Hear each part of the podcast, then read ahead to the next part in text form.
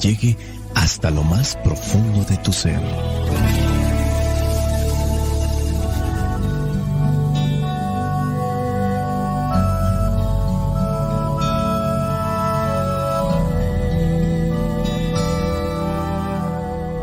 El Evangelio que la iglesia nos presenta para el día de hoy corresponde a Mateo capítulo 9, versículos del 35 al versículo 1 del capítulo 10 y del mismo capítulo 10 del versículo 6 al 8. Dice así, Jesús recorría todos los pueblos y aldeas, enseñando en las sinagogas de cada lugar. Anunciaba la buena noticia del reino y curaba toda clase de enfermedades y dolencias. Al ver a la gente, sintió compasión de ellos porque estaban cansados y abatidos, como ovejas que no tienen pastor. Dijo entonces a sus discípulos, Ciertamente la cosecha es mucha, pero los trabajadores son pocos. Por eso pidan ustedes al dueño de la cosecha que mande trabajadores a recogerla. Jesús llamó a sus doce discípulos y les dio autoridad para expulsar a los espíritus impuros y para curar toda clase de enfermedades y dolencias. Versículos del 6 al 8. Les dijo, vayan más bien a las ovejas perdidas del pueblo de Israel. Vayan y anuncien que el reino de los cielos se ha acercado. Sanen a los enfermos, resuciten a los muertos, limpien de su enfermedad a los leprosos y expulsen a los demonios. Ustedes recibieron gratis este poder, no cobren tampoco por emplearlo. Palabra de Dios. Te alabamos, Señor. Escuchar tu palabra es inicio de fe ti, Señor. Meditar tu palabra captar tu mensaje de amor, proclamar tu palabra, Señor, es estar embebido de ti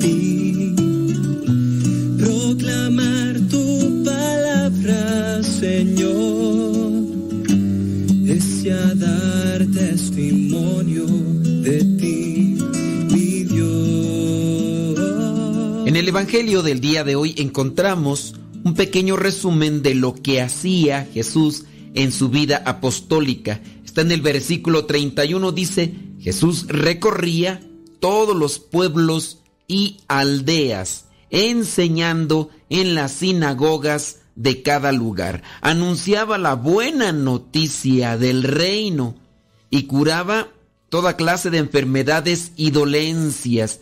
Esto es el resumen de lo que hacía Jesús. Si esto es lo que hace el maestro, pues también es una enseñanza para los alumnos. Es decir, si lo está haciendo Jesús, estamos también nosotros llamados a repetirlo, a replicarlo. Esa es la enseñanza. ¿Qué anunciaba o qué proclamaba Jesús? Miren, aquí dice, daba a conocer la buena noticia del reino. Para esto, pues nosotros tenemos que conocer la Sagrada Escritura, qué es lo que de lo que habla Jesús. Esa es la buena noticia. Ahora, teniendo presente el acceso que se puede tener a diferentes medios noticiosos, uno muchas veces se puede dar cuenta de la mala noticia. De hecho, algunos psicólogos recomiendan a ciertas personas ya no mirar noticieros y se lo recomiendan porque pues eh, simplemente les van a intranquilizar, les van a poner de nervios y así su estado emocional pues va a estar alterado. Malas noticias. ¿Habrá algún noticiero que dé buenas noticias? Quizás sí lo hay y a lo mejor es poco visto porque también nosotros nos acostumbramos a lo malo. ¿Por qué aumentan este tipo de formas de anunciar o dar noticias? Porque es lo que más busca la gente. Sí, no nos gusta, pero al mismo tiempo lo buscamos porque crea morbo. Llega el momento en el que no pasan de esas noticias de las que ya estamos acostumbrados y colocan, no sé, rescataron a un perrito que se cayó al canal del drenaje. Miren esta noticia, ¿cuál fue la reacción de estos mapaches al ser sorprendidos hurgando en la basura de una casa? Y cuando estamos ya acostumbrados a las noticias de persecución, de secuestro, de violencia extrema, y miramos ese tipo de noticias, se nos hacen aburridas porque ya nos hemos acostumbrado. Si nos quejamos de que hay pura noticia de esa, pero al mismo tiempo, cuando nos comparten otro tipo de información, a nosotros se nos hace irrelevante y llegamos incluso a veces inconscientemente a decir, muy seguramente no tiene noticias, por eso están buscando esas cosas de relleno. Es una realidad, la mayoría de noticieros presentan malas noticias, es decir, información que presenta el reflejo de lo que una mayoría de personas pueden estar llevando en su corazón. Jesús está anunciando la buena noticia del reino. ¿A qué se refiere en palabras concretas? Pues hay que anunciar esperanza, hay que anunciar la justicia, hay que anunciar la paciencia, la comprensión, el amor. San Pablo en la carta a los romanos dice que el reino de Dios no es comida ni bebida, sino justicia, paz y alegría en el Espíritu Santo. Si aquí encontramos que Jesús anunciaba la buena noticia del reino, del reino de Dios. Sabemos que los que sufren serán consolados, que los que están como esclavos van a ser liberados, que los que están siendo perseguidos encontrarán también esa fortaleza y ese consuelo. Y esas son las bases del reino de Dios. Por eso, si nosotros queremos seguir los pasos del Maestro, Pues ciertamente necesitamos conocer la palabra de Dios, reflexionar en sus pasajes y aplicarlos de manera muy concreta, práctica con nosotros. En este pasaje ya encontramos que Jesús tiene discípulos, que tiene seguidores, pero para poder ayudar a todas aquellas personas que están sufriendo, se necesita de más trabajadores. Por eso, en el versículo 37 del Evangelio del día de hoy dice, Ciertamente la cosecha es mucha, pero los trabajadores son pocos. Expone una realidad Jesús. Es difícil. Hay mucho campo en el que se tiene que trabajar y hay pocas personas dispuestas. Hablar de trabajo es hablar de cansancio, hablar de compromiso, cuando se habla de estas cosas, pocas veces le queremos entrar. Se nos invita a una fiesta, se nos invita a la diversión, se nos invita a cosas donde se puede obtener cierto tipo de placer o, de satisfacción. Y ahí muchas veces nos apuntamos aunque no nos inviten. Pero ya cuando nos dicen hay que trabajar, hay que esforzarse, hay que sacrificarse, hay que realizar esta y esta acción, muchas veces la pensamos más de dos veces. En nuestra casa, por ejemplo, vienen necesidades pequeñas y concretas y a cómo la pensamos. Nos vienen a decir, oye, ¿quién podría lavar los platos y los vasos que están ahí sucios, aquellos que se utilizaron para la comida? Y muchas veces la pensamos dos veces. Y en ocasiones hasta tres, cuatro, cinco o nos la pasamos pensando entre sí, no, pero ah, no fuera una fiesta o no fuera diversión, no fuera algo de, de placer o algo de comida. ¿Quién quiere vaso con nieve, algo que sea suculento a nuestro paladar, ni la pensamos, es más, somos prontos para responder. Y así el trabajo que se exige, ya sea en cuestiones escolares o en cuestiones de iglesia, o también en cuestiones de anunciar, el reino de Dios, comprometerse. Por eso es que hay tan pocos trabajadores, porque el trabajo exige entrega, sacrificio, pero hay que seguir insistiendo, así como la mamá o el papá puede decirle a sus hijos a ver quién se anima a lavar esos platos o vasos. Al no encontrar una respuesta se encontrará nuevamente insistiendo. Andenles, ahí están, no se van a lavar solos. Por eso dice en el versículo 38, pidan al dueño de la cosecha que mande trabajadores a recogerla. Hay que trabajar, hay que orar, hay que unirnos con aquellos que quieren también dar una respuesta al llamado que se está haciendo. Jesús da herramientas, Jesús da armas a aquellos doce discípulos, les da autoridad para expulsar a los espíritus impuros y para curar toda clase de enfermedades y dolencias. Al mismo tiempo que Jesús nos está llamando a trabajar, también nos está dando aquellas herramientas que nos sirven para hacerle frente a aquel que es el enemigo de Dios. Dios nos fortalece, Dios nos cura, Dios nos respalda. Pero también hace otra exhortación. Dice en el versículo 6, vayan a las ovejas perdidas del pueblo de Israel. Hay ovejas descarriadas. En otro pasaje, cuando responde Jesús a aquellos que le critican, dice, no son los sanos los que necesitan del médico, sino los enfermos. No he venido por los justos, sino por los pecadores.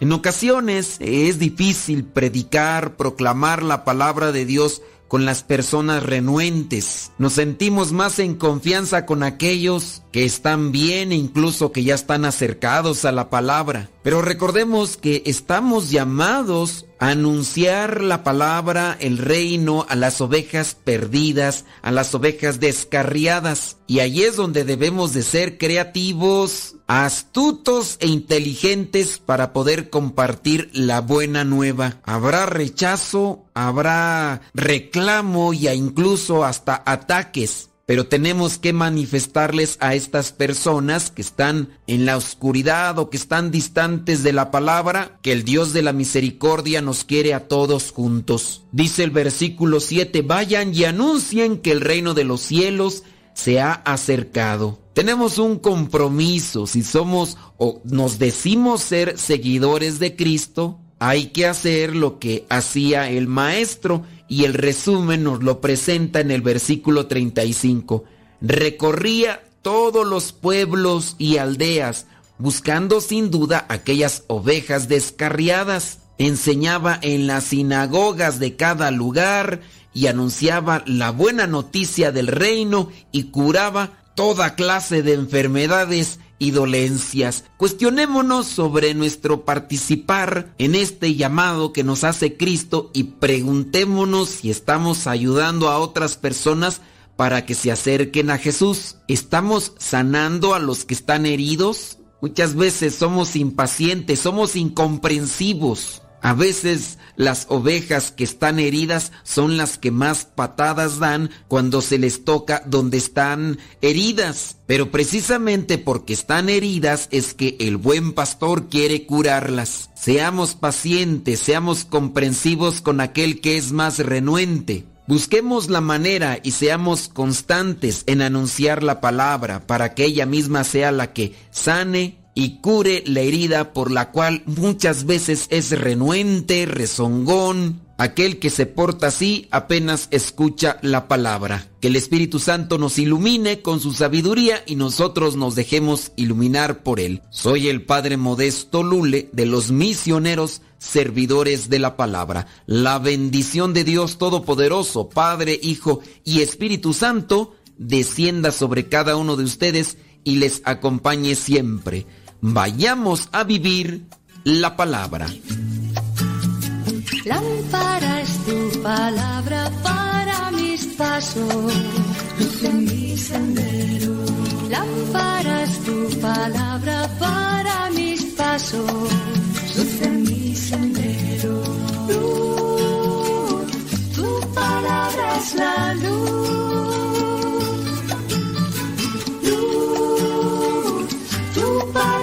Es la luz. Yo guardaré tus justos mandamientos. Señor, dame vida según tu promesa. Lámpara es tu palabra para mis pasos, luz en mi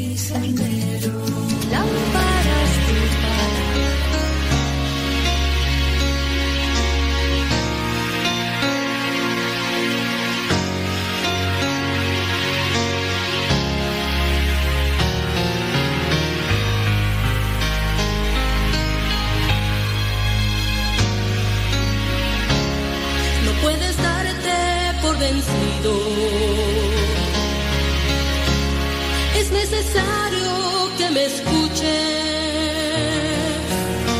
Hay que prepararse para la prueba que la misma vida nos ofrece. Y que llegue, acéptalo. Si te humillan, sé paciente, no te desesperes.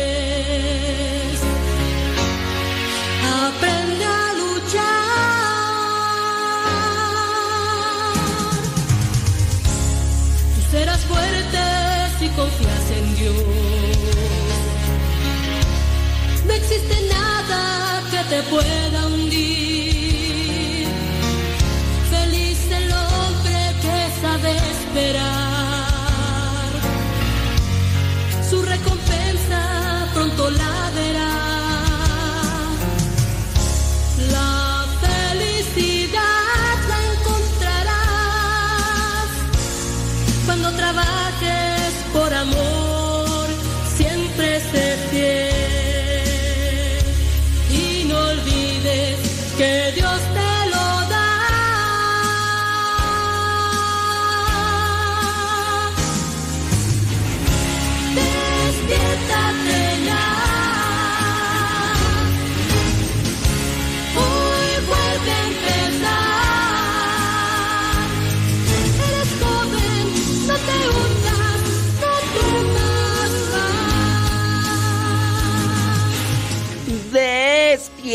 Despiértate ya. Hoy vuelve a empezar.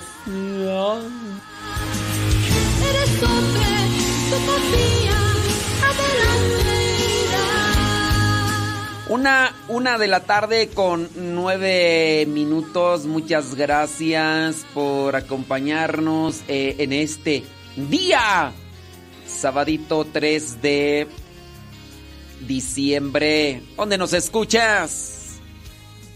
¿Y qué, qué, vas a comer? Pues es hora del taco, ¿no? ¿Qué, qué, qué, qué van a hacer? Que, que, que, que, que, no, te, no se trabe, no se trabe. Oye, es que me, me trabo, y hombre. ¿Qué pasó, cuates? ¿Qué pasó, cuates? Mándenos. Ay, Cristi Contreras, ¿por qué eres tan Contreras, Cristi?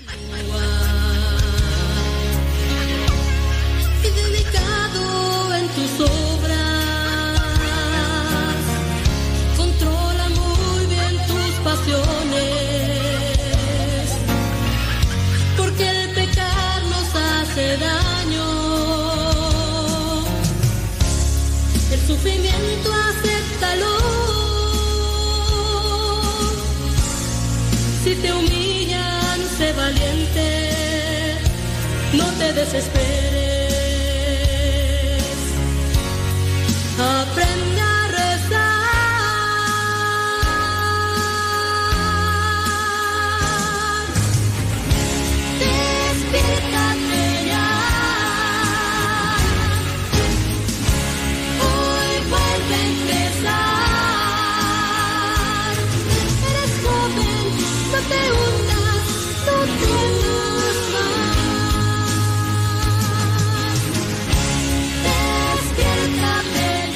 Dice Cristi Contreras haciendo de Contreras, dice que va a comer sopes.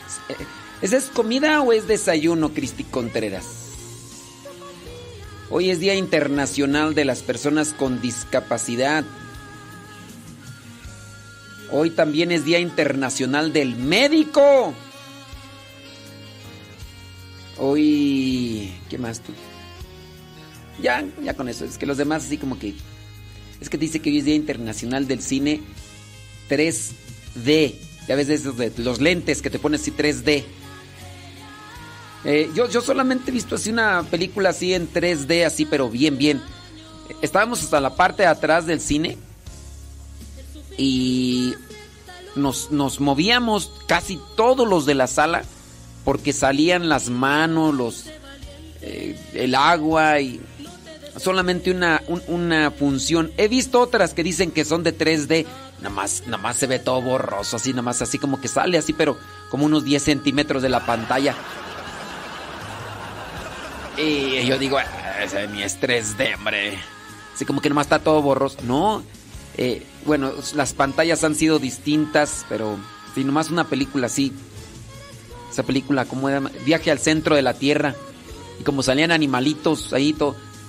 Y, nosotros ahí todos chiscados, ¿no? Y, y así que, ah, que salía. Ay, ay, Dios mío, ¡ah, hombre! ¡Qué bárbaro! Vámonos con carnita, vámonos con carnita el día de hoy. Betty Galván dice que va a comer pollo. Pollo, caldito de pollo.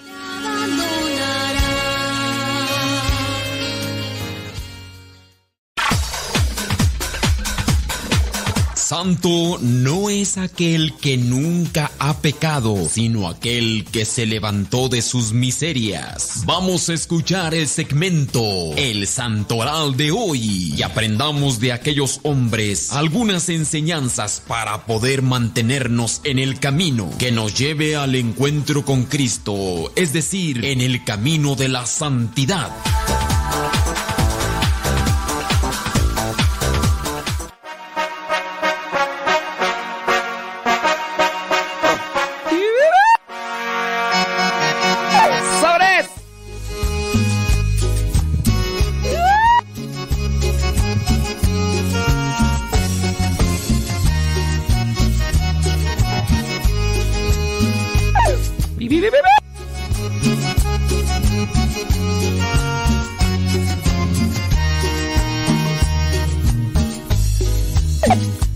Saludos a los que nos escuchan por primera vez, que no hay nadie, ¿verdad? Pero como... Hoy día 3 de diciembre la iglesia tiene presente a San Francisco Javier. Ahorita vamos a poner la capsulita de San Francisco Javier.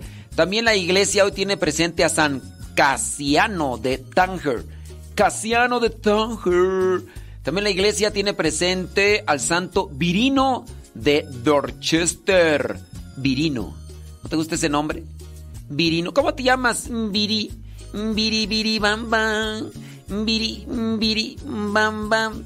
Viri. Ay, Dios mío santo. Más no estás más loco porque no estás más viejo, diría, diría mi mamá. Ay, ya entre de viejo, está re loco. Bueno, pues. La alegría. La alegría. Alegría. ¿Qué van a comer? Déjame ver quién nos pone por acá. ¿Quién más va? ¿Qué van a comer? No, nos ponen qué van a comer. Quieren saludos, saludos, saludos, saludos y más saludos. Bueno, si me, si me dicen que van a comer, pongo sus, mando sus saludos. Si no me dicen que, que si no me dicen nada de que qué van a comer, no pongo nada de salud. Condición, porque nomás quieren saludos. Que, para sus niños, que, que Suriel y que. No, no, no, dígame qué van a comer y, ya después los saludos. Porque no, nada más. Es que yo, yo le estoy diciendo, pues, que me digan. Ay, ¿por qué me ignora bien, gallo? ¿Por qué? Ándele. ¿Cuándo? Dice que le va a llevar luces de bengala a los de formación. No, no, mira, ¿para qué te metes en, en, problemas, Cristi Contreras?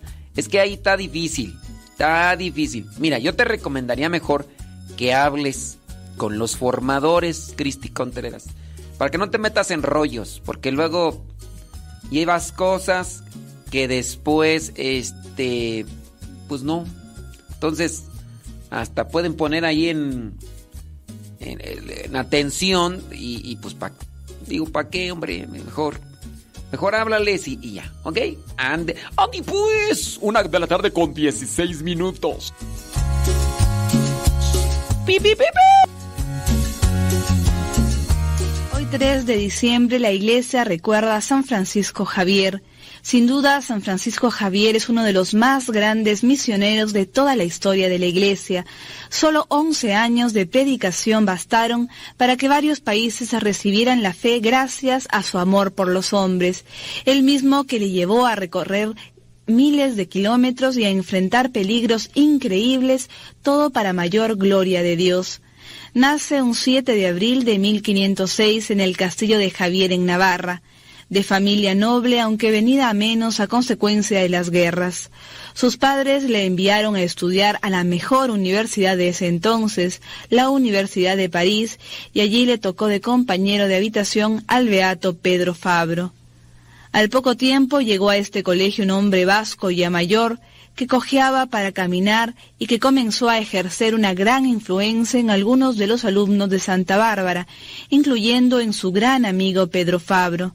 Javier veía que su amigo estaba distinto, todo lo veía ser santo y seguir más de cerca al Señor, y esto ya estaba bueno, porque estaba exagerando y todo por culpa de ese Ignacio. Francisco quería ser famoso y rico, y si bien quería ser sacerdote, su vida dejaba mucho que desear. Pero Ignacio no retrocedió ante el inicial mal recibimiento que le dio Francisco, y poco a poco lo fue convirtiendo al Señor. ¿De qué le sirve al hombre ganar el mundo entero si se pierde a sí mismo? Francisco se convirtió en una vida evangélica y junto con otros siete compañeros forman parte de la fundación de la Compañía de Jesús el 15 de agosto de 1534. Los jesuitas, como serán llamados los compañeros de San Ignacio, emprenden un apostolado tan intenso que al poco tiempo gobernantes y obispos de toda Europa quieren tenerlos trabajando por la fe en sus ciudades y países. San Ignacio envía a Francisco a Venecia, donde es ordenado sacerdote en 1537. Al año siguiente se convierte en el secretario de Ignacio y está junto a él en Roma, donde se han instalado. El rey de Portugal se ha enterado de la existencia de la Compañía de Jesús y le pide al Papa algunos de ellos para enviarlos como misioneros a las recién descubiertas Indias Orientales. Uno de los designados se enferma en la víspera de la partida e Ignacio decide que Francisco lo reemplace. En 1541 emprende el viaje a la India y es nombrado representante del Papa, aunque él mantiene este nombramiento en secreto, no quiere que este cargo le impida vivir su voto de pobreza y su labor apostólica. Lo que sigue es simplemente impresionante. Recorre gran cantidad de localidades y poblados de la península de la India. Ante su palabra y ejemplo, miles de hombres piden hacerse cristianos. Llega a Mandrás, donde está el sepulcro del apóstol Tomás. Allí reza y emprende nuevamente el viaje. Llega a Malaca y recorre el archipiélago de las Malucas. Regresa a la India y visita Ceilán. Allí conoce a un japonés y comienza a planificar su viaje a este lejano y desconocido país. Un 15 de agosto de 1549 desembarca en Japón e inicia la evangelización de muchos lugares funda las primeras comunidades cristianas de este país, que recibe con entusiasmo la palabra de Dios de boca de este santo varón. Se da cuenta de la existencia de China y decide ir allí también. Sabe que nadie puede entrar a la China, pero nada lo detiene. Organiza el viaje y llega a la isla de Sanción, al frente de la China continental. Y es aquí donde le sorprende la muerte el 3 de diciembre de 1552 había bautizado a miles y miles de nuevos cristianos y sus cartas habían despertado un gran celo misionero en toda Europa. Sus restos descansan en la ciudad de Goa, en la India, y el brazo que tantas veces bendijo y bautizó está en la iglesia del Jesús. Amiga, yo sé que estás enamorada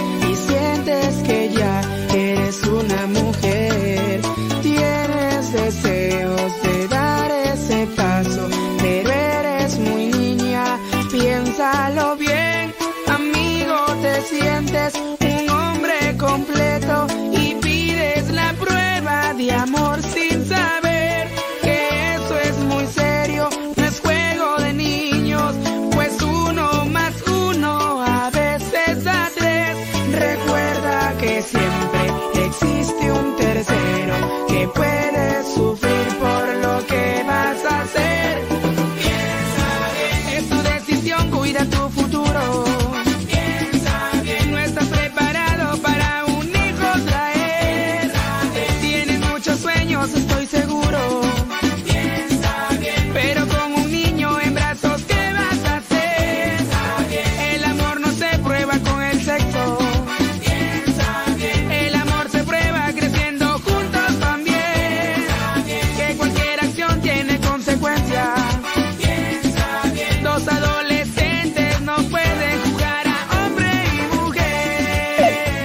adolescentes todavía no saben ni bañar y no saben ni limpiar bien. Y...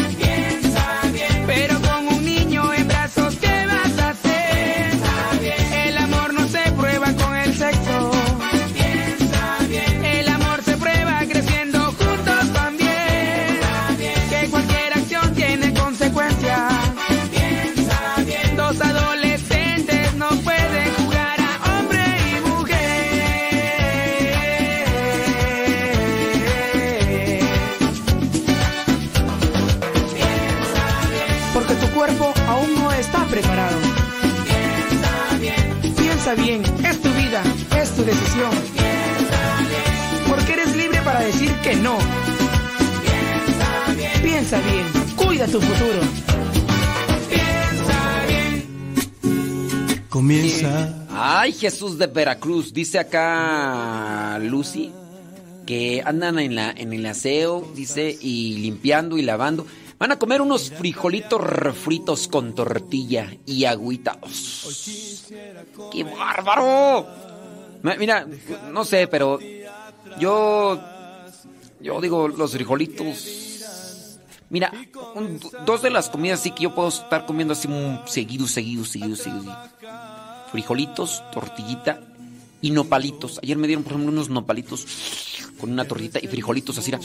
What's bueno, pues en mis, en mis condiciones nada más me comí dos taquitos, pero los disfruté. Además, lo bueno es el hambre, ¿no, Kevin Fernie? ¿Qué vas a comer, Kevin Fernie? Dice que van a comer unas enfrijoladas. Eso. Muy bien. Eh, van a arroz blanco, agua de Jamaica, nieve de limón. ¡Oh, my goodness! Muy bien, enfrijoladas con pollito y arroz blanco y agua de Jamaica. Eso es todo. Eso es todo. En todos huracanados. Dice Lino Jesús Maldonado, ¿qué onda? Ay, Dios mío, tanto. Dice, preguntas de mi niño adolescente de 13 años, espero le entienda la letra. Santo Dios. Ahorita las checo, Lino Jesús Maldonado, porque. Sí, desde San Luis Potosí dice.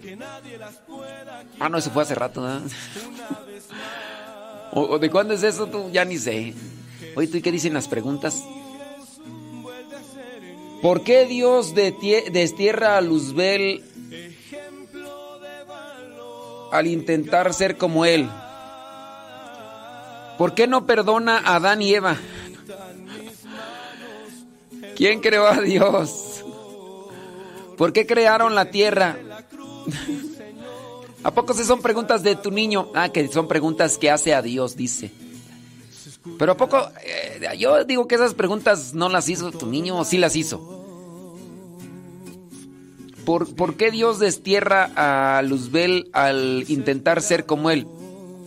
No, miren, pues es algo así que dentro de nuestra situación, pues a lo mejor igual no la entendemos porque estamos hablando de planos muy distintos, estamos hablando de cuestiones espirituales, todo. Pero acuérdense que toda nuestra desobediencia trae una consecuencia. Y dentro de las consecuencias, hablando de un mundo espiritual, también vienen para los ángeles. Luzbel era un ángel. Como consecuencia de una desobediencia viene el ser desterrado. ¿Por qué no perdona a Adán y Eva? Mm, digamos que sí los perdonó, pues quedaron con vida. Ya solamente viene otra cuestión de consecuencia de desobedecieron y había una consecuencia de su desobediencia, era ya no estar en ese lugar. Mm, ¿Quién creó a Dios? Nadie. Nadie ha creado a Dios. Ni siquiera nuestra cabecita no puede llegar a entender cómo, cómo es Dios. Pero a Dios no lo creó nadie, porque si lo hubiera creado alguien más, pues entonces al Dios que estaríamos nosotros mirando o adorando, pues, pues no sería Dios. ¿eh? ¿Por qué crearon la tierra? Eh, no solamente la tierra, los planetas, porque es Dios creador omnipotente y es Dios. Tendríamos que preguntarle a Él por qué la creó. ¿Por qué solo hay un Dios? Bueno, hay un Dios, tres personas. No es un solo Dios. Bueno, sí un Dios, pero en tres personas. ¿Quién nos asegura que Dios existió? No, Jesús. Oye, si, fue tu hijo el que escribió eso, a mí se me hace que... Bueno, ándele pues. ¿Qué vas a comer, Lino? Ay, es como un menudo, ¿no? algo así como un menudo. Ya nos tenemos que ir a pausa, dicen allá en Radio María. La que se escucha todo el día. Sí, dicen. Ya, bueno, en unos cuantos segundos más nos vamos a pausa. ¿Qué van a comer? Platíquenos. Rosa Blanca está cubierta. Ay, Rosa Blanca, no nos dices qué estás. ¿Qué vas a comer? Ay, Rosa Blanca. ¿Por qué? ¿Por qué? Vamos a la pausa, criaturas del Señor. Así, con algo, algo alegrito, algo alegrito. Ahorita regresamos, ¿eh?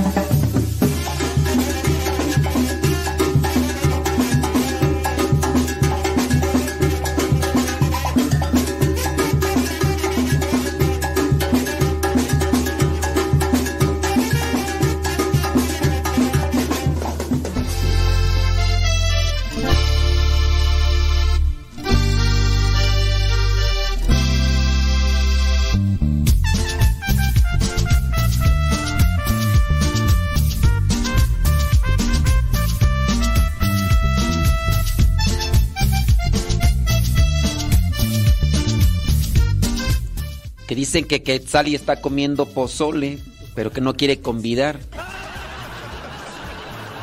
Ay, Quetzali tan egoísta de veras. ¿Qué te cuesta? Reparte un poquito de pozole, Quetzali. Ahí está en Tultepec. Te vamos a echar un cohete. Te vamos a echar un cohete, Quetzali, para que a ver si te vuelves más generosa. Sí, sí nos, nos dijo Cristi Contreras que, que no quieres compartir pozole. Qué coda era, neta. Nomás porque soy cristiano apostólico y romano, si no te, si no te decía, ojalá y te haga daño. Ojalá y te haga daño.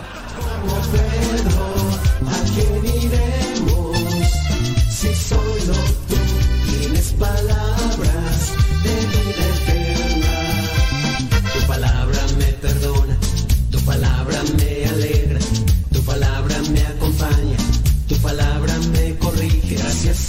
Mándenos sus mensajitos a través del Telegram. No nos vamos a ver, pero mándenos. Arroba cabina radio sepa. Arroba cabina. Oiga, ¿se ha dado cuenta de las cosas que estamos poniendo en el canal de Telegram? Modesto Lule. Arroba Modesto Lule. En ese canal de Telegram estamos colocando las laudes, las completas, las vísperas, para que ustedes recen con ese audio. Es un audio. Para que recen con ese audio. Y también estamos colocando la novena a la Inmaculada Concepción. Estamos en el día número 5. Y hoy, porque hoy inicia la novena a la Virgen de Guadalupe. Y termina el día 11. Termina el día 11. Aunque por ahí andan algunos diciendo, No, tiene que terminar el día 10 porque el día 11 ya tenemos que estar con lo de las mañanitas. Ay, Dios mío santo. Ay, Dios mío santo. ¿Por qué? ¿Por qué? Bueno, en fin. Entonces, ahí en el Telegram. Ahí en el Telegram les estamos dejando todo eso. Si, usted, si ustedes dicen, yo no quiero... Yo no quiero el Telegram porque no tengo contactos que tengan Telegram. No descargues Telegram solamente por los contactos. Recuerda que con Telegram tú puedes conectarte con canales, canales como el del Evangelio o el nuestro, donde ponemos música, donde ponemos oraciones en imagen y todo. Y tú puedes ahí tener acceso a eso. Descargarlo si tú quieres. Mira, por ejemplo, lo del Evangelio en el canal Evangelio MSP, arroba Evangelio MSP. En ese canal, ahí ustedes encuentran la explicación de los evangelios que nosotros hemos hecho desde hace dos o tres años. Ahí está todo. Ahí está todo. Ahí está todo. Eso sí, eh, hay una. Hay un reglamento. Si. Si cuelgo los tenis, después de 12 meses, ese canal se elimina de manera automática. Entonces todo lo que está ahí se acaba. Pero bueno, mientras no cuelgue los tenis y mientras sigamos ahí subiendo cosas, ahí está. El Evangelio, arroba Evangelio MSP. Muy bien, muy bien, me parece magnífico. Entonces, ahí descarguen Telegram. Telegram es una aplicación como WhatsApp, pero es mejor. All right, all right. Vámonos con Rafa Salomón. Rafa, Rafa, Rafa, Rafa. Rafa Salomón con su segmento Músicos para Dios. Tu palabra me entusiasma, tu palabra me libera, tu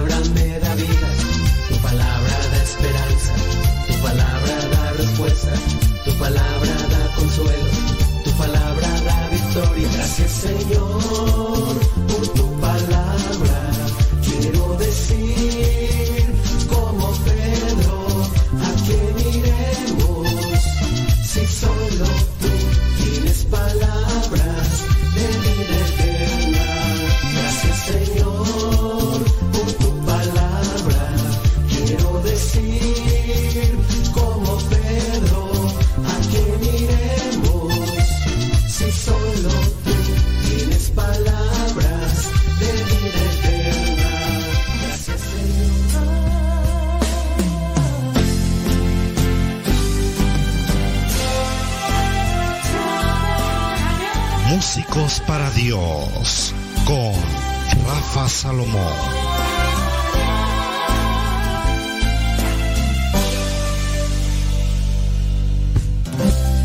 Saludos, es un verdadero gusto estar con ustedes en este espacio dedicado a la música, dedicado al don que Dios nos ha regalado de manera inmerecida. El día de hoy quiero reflexionar acerca de la madurez cristiana. Es una pregunta seria, es una pregunta que tiene que hacernos reflexionar. ¿Cómo estamos en ese tema? ¿Nuestra fe es madura? ¿Nuestra fe es infantil? ¿Cómo podremos darnos cuenta de ello? Básicamente en la forma en cómo nos comportamos. Me he dado cuenta que todavía en nuestra iglesia hay una fe infantil. No se ha alcanzado una madurez ¿Por qué?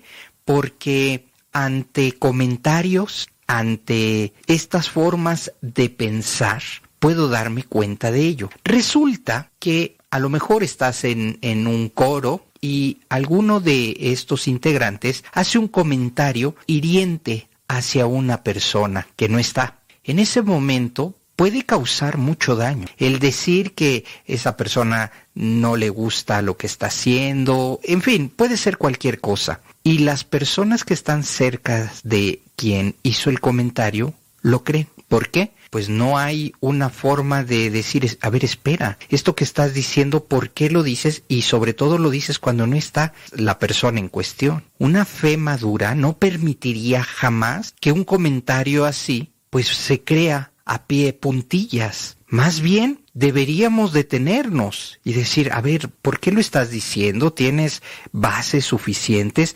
¿Por qué esto se convierte en un chisme. Y permítanme decirles, queridos hermanos, que dentro de nuestra iglesia hay una cantidad de chismes que solo son elucubraciones, solo son formas de interpretar, pero no tiene nada que ver con la realidad entre los hermanos se habla mal unos de otros y se inventan cosas, de tal manera que nuestra madurez cristiana, ¿dónde queda? Creemos más en los comentarios hechos sin ningún sustento, sin ninguna base, creemos mucho más en ello. De manera que es importantísimo, primero, acercarnos, preguntar y sobre todo investigar, pero directo con la persona. No nos podemos quedar solo con lo que es que lo escuché, es que alguien me lo dijo. Esto se convierte en una fe inmadura. Esto no puede ser y no debemos tolerarlo. Si esa persona de quien se está hablando mal hay que esperar a que venga, a que regrese, de tal manera que se pueda él o ella defender y decir, oye, esto es verdad, esto no es verdad. En caso de, sin embargo, nuestra falta de criterio común, desafortunadamente, nos hace creer en lo que otras personas digan de nosotros. Fíjense qué injusto, ¿verdad? Si tú tienes algo que decir, pues realmente díselo a esa persona en primera persona, escúchalo, díselo. Pero si alguien más te lo dice y ha sido un chisme, porque además se lo van pasando de uno en otro, de tal manera que se va perdiendo esta objetividad. Y de esto que les quiero mencionar, estamos llenos porque ya conoces a los del coro de tal parroquia, ahí son bien sangrones. Ahí está, Ah, sí, y porque lo dijiste tú, pues son sangrones, ya los conoces. No, ni siquiera, nunca los he visto en mi vida. Ah, muy bien, pero nos quedamos con, ah, no, no son buenas personas, ¿verdad? Se creen mucho. ¿Por qué no le das la oportunidad? Ve y conócelos. Ah, sí son así. Bueno, parece que coincidimos en tu comentario, pero yo ya los vi y no, no, la verdad es que me trataron muy bien o la verdad es que hasta hicimos un intercambio ahí de conocimientos, pero nos quedamos solamente con ese comentario fugaz y un comentario sin sustento alguno, de tal manera que esto refleja mucho que nuestra madurez espiritual, nuestra madurez cristiana, sea una fe infantil, sea una fe que no nos lleve a tomar buenas decisiones. Y más bien estamos por impulso tomando decisiones y haciendo caso a lo que nos digan los demás. Hay que tener muchísimo cuidado con ello y mi recomendación en Músicos para Dios es no permitas que esos comentarios cambien tu manera de percibir a esa persona hasta que a ti no te lo hayan hecho, lo hayas visto o estés consciente de que esos jóvenes del grupo no son tan buenas personas hasta ese momento y si fuera así también te recuerdo, hay que orar por ello, no quedarse solamente con el aspecto negativo. Hasta aquí mi comentario en Músicos para Dios.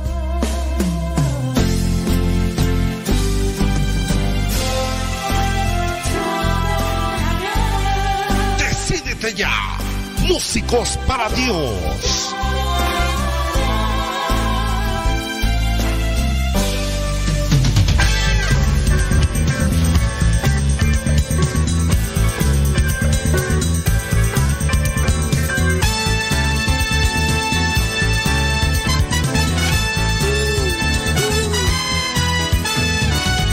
Todo lo que hacen, es que todo lo que hacen, es que todo lo que hacen lo hacen para amar a Dios.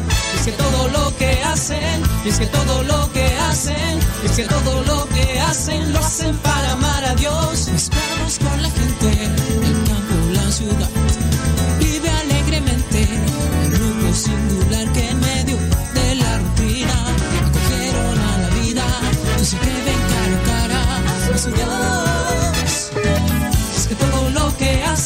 Es que todo lo que hacen, es que todo lo que hacen lo hacen para amar a Dios. Es que todo lo que hacen, es que todo lo que hacen, es que todo lo que hacen lo hacen para amar a Dios. Su gozo es gigantesco, su alegría es sin igual. Los malos llaman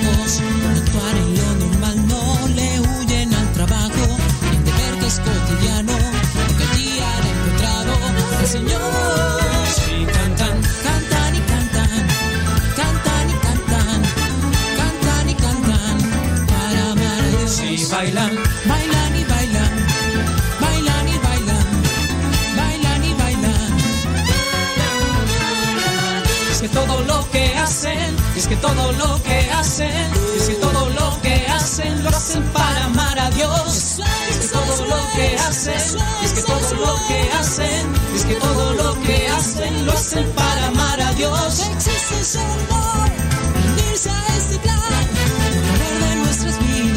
sino empezar a amar en las calles, en tu casa, en el jardín, en la oración. El Señor toca tu puerta, vamos, abre por favor.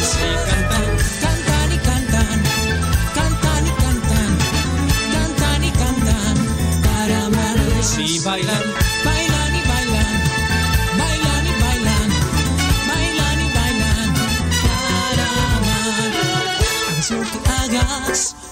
Hagas lo que hagas, hagas lo que hagas, sea para amar a Dios.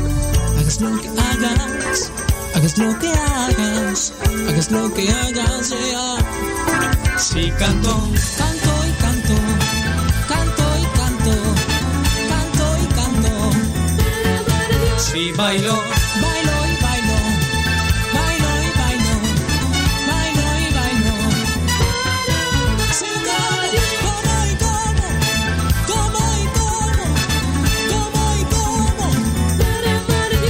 tu hermoso.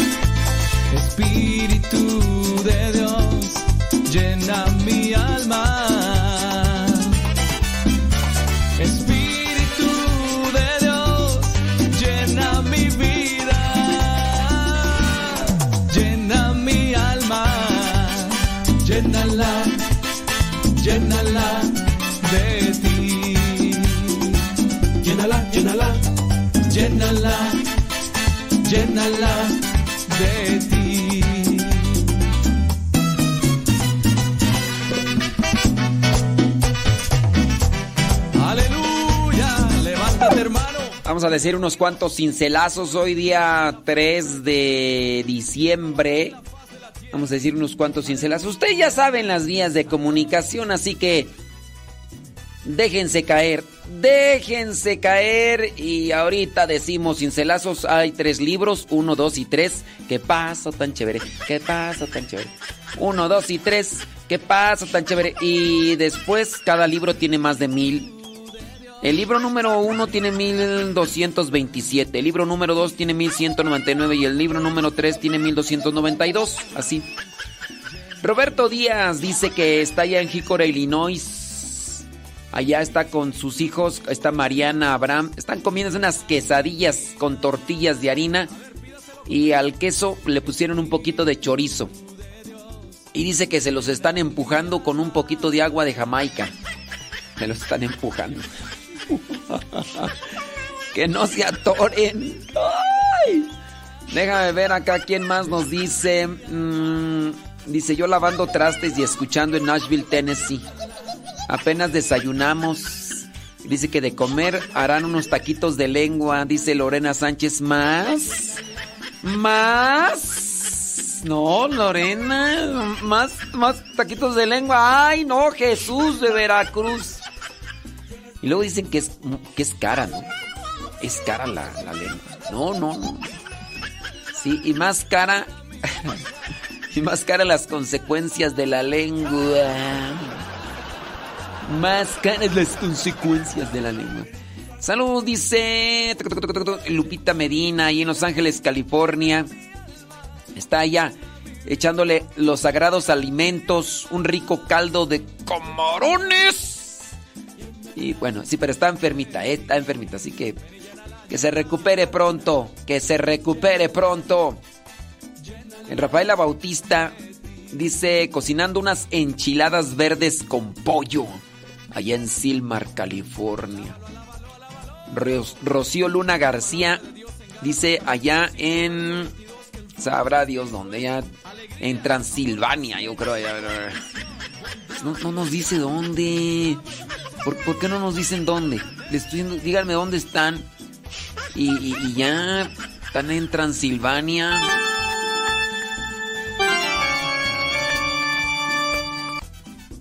Ay, Dios mío, ¿qué les cuesta decir Rocío Luna García en Transilvania?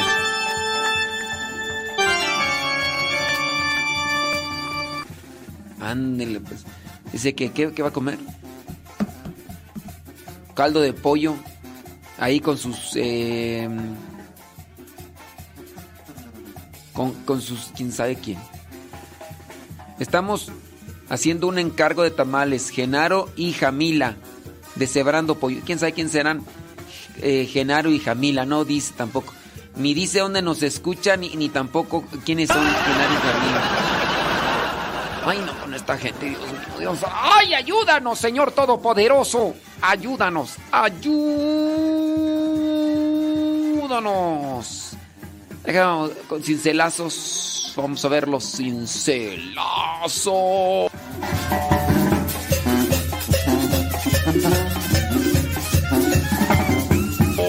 Oye, Gabriel y Mayra no nos están escuchando. No están escuchando, sino ya hubieran mandado su mensajito de decir. Aquí estamos escuchando, ¿eh? Eh, sí, pero no, no lo estamos escuchando, por eso no mandamos mensaje. Porque no estamos escuchando. Si estuviéramos escuchando, pues sí. Sí, sí, sí, sí. No, sí. A ver, déjame ver. 50 minutos después de la hora. 50 minutos después de la hora. Turutum. Ay, Dios mío. Chisme.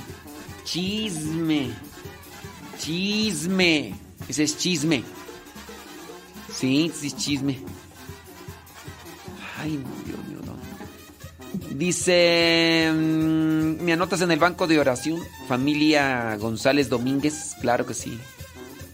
Saludos. Dice, voy a comer tortas ahogadas con su taco dorado a un lado. Dice, ¿quién dijo? Sabrá Dios quién dijo. No nos mandó mensaje. Desde Carolina del Norte, dice, mi familia y yo vamos a comer taquitos de bistec con una salsa guacamolera bien picosa. Eh, pues puede ser picosa o no. Hay gente que hasta el tajín le pica. Ay, está bien picoso el tajín. Ay, tajín, es que está bien picoso el tajín. Depende de la lengua, ¿no? ¿Quién no ese mensaje? Sabrá Dios. No, aquí no dice quién manda ese mensaje. Ay, Dios mío, ¿por qué no? Dice, su programa me alegra mucho. Lo espero con ansia. Voy a comer un arroz con huevitos duros. Dios lo bendiga. Dice, soy una persona de la tercera edad. Me late como burros y me cate que nuestro programa le alegre. Y dice que lo espera con ansias. ¡Uy! Pues, qué bueno, me da muchísimo gusto. No nos dice quién es, pero le mandamos una, un abrazo. Abrazo, abrazo dioso. Dioso. ¡Ay, qué oso! ¡Qué oso! Mi jale, Alejandro. Dice saludos a todas mis compañeras de trabajo que están apuradas preparando una rica ensalada de espinacas. Para 130 personas va a quedar bien rica, pues te diré. Es que nos compartan y ya probamos y a ver si es cierto, porque dicen eso. Estamos en la Nueva Esperanza, dice, es una casa de oración de las hermanas mercedarias del Santísimo Sacramento. Lo escuchamos en Cholula, Puebla, Colonia José Ángeles. Saludos, Padre, y gracias, Vicky de Puebla. Ándale, Vicky, Vicky de Puebla. Saludos, dice Olivia Flores desde New Year. ¿Quieres encelazo 314 del libro número 2? Uh, ok, vamos a ver, 314, agarra el libro número 2. El libro 2 mm, tiene 100, 1199. Entonces agarro, ¿qué? Libro 2, 314. Dice así, las obras de Dios no se construyen con la inteligencia o con dinero. Las obras de Dios se construyen con la fe. Ay, entonces, ¿por qué piden dinero? En, ¿Qué es lo que hace que des dinero? La fe. Si no tienes fe, pedimos, pedimos apoyo económico. Pedimos apoyo económico. Ay, yo no, a ver, que la construyan con fe. Pues la fe mueve corazones duros, tercos, cerrados, como los de ya sabes quién. Por fe. O sea, ¿qué es lo que hace que se mantenga Radio María por muchos, muchos, muchos años. Y ya no solamente en, en, Guadalajara, sino también en diferentes lugares. La fe, la fe de la gente mueve montañas, mueve corazones, mueve voluntades. La fe, la fe hace que la gente trabaje. Que, que nosotros como voluntarios estemos aquí. Hay que tener fe y las obras de Dios así se construyen, porque con la fe nos movemos. Everybody, yeah, everybody, yeah, yeah, yeah, ok. Entonces hay que cultivar los matrimonios. ¿Por qué se sostienen? Por fe. Si no hay fe, mmm, criatura. Si no hay fe vienen los egoísmos, vienen las infidelidades y todo lo demás. Hay que tener fe por encima de todo. Busca primero el reino de Dios y lo demás vendrá por añadidura. Mateo capítulo 6 versículo 33. Jesús Alejandro. Mateo 6, versículo 33. Busca primero el reino de Dios y lo demás vendrá por añadidura. Salud, dice desde Puebla de Los Ángeles. Dice que comió unas quesadillas. Quiere el cincelazo 1 de. No, el 505 del libro número 1. Elsa de Puebla de Los Ángeles. 505 del libro número 1 dice así. Pon mucha atención. Ahí te va Elsa. Elsa, el pan. Elsa, el pan. Si nosotros no respondemos al Señor con alegría, con entusiasmo, con amor, nos estamos oxidando. Ándale, Elsa, toma, tómala pa' qué. Si nosotros no respondemos a Dios con alegría, con entusiasmo, con...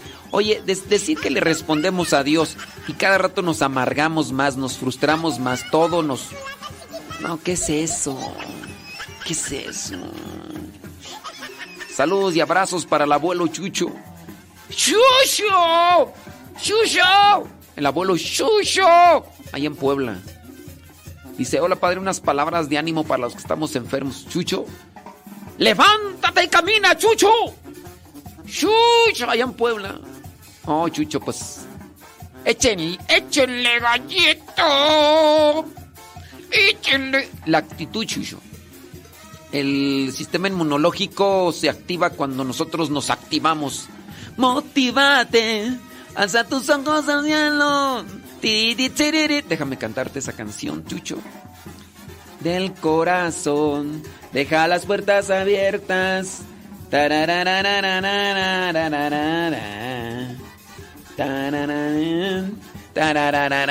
es una canción positiva, Chucho. Todo es igual si no se está enamorado, si no tienes a tu lado alguien especial. Motívate, alza tus ojos y ven que el cielo es grande. Del corazón, deja las puertas abiertas. Cuando el amor esté cerca, sonríele. Motívate, alza tus alas y ven hacia esa estrella. ¡Chucho!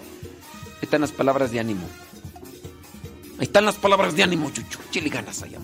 En Puebla. José Alejandro. Saludos, dice, soy Marcelo Ortiz, desde Cuernavaca, Morelos. ¿Cuál es el pecado de simonía? El pecado de simonía es cuando se está haciendo un negocio y estafando a la gente con la fe. El pecado de simonía es cuando nosotros le ponemos precios para saciar nuestro egoísmo a las cuestiones de fe. Por ejemplo, el día de hoy queremos que tú, tú aquí deposites, aquí le pongas tu dinero. Dependiendo la cantidad de dinero es como Dios te va a bendecir. Si le pones mucho dinero aquí, ponle aquí, Dios te va a bendecir.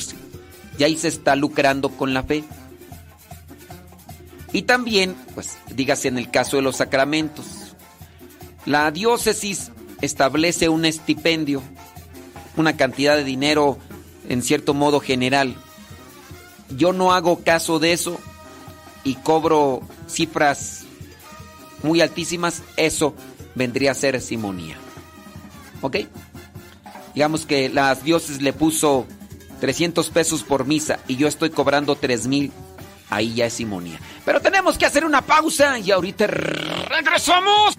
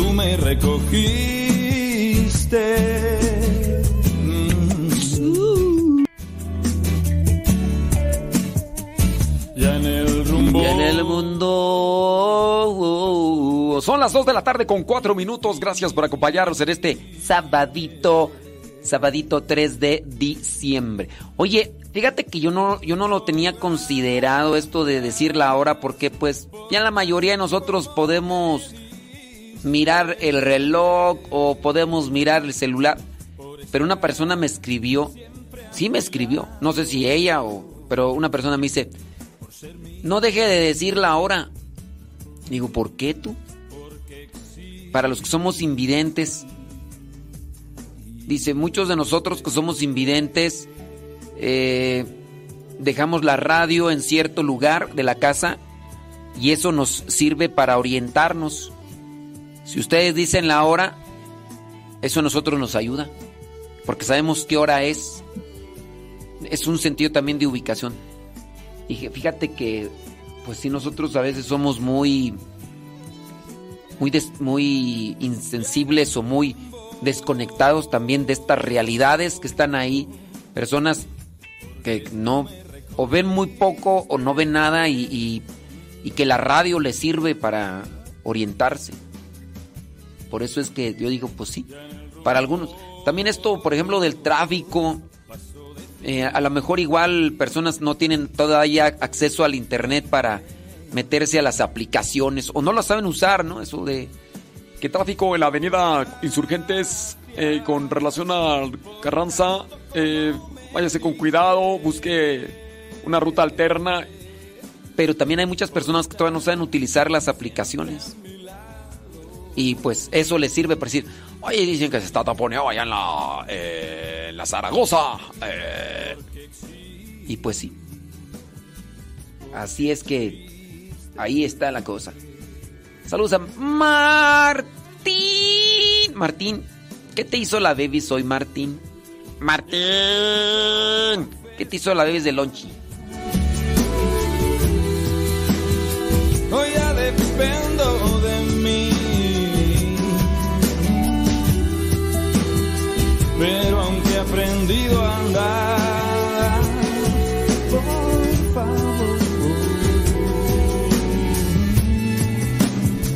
nunca te alejes de mí. Nunca te alejes de mí. Nunca te alejes. Nunca te alejes de mí. Nunca te alejes de mí. Y si supieras que desde el día que te fuiste no he podido dormir. Y no es porque te extrañe tanto, es que te llevaste la cama.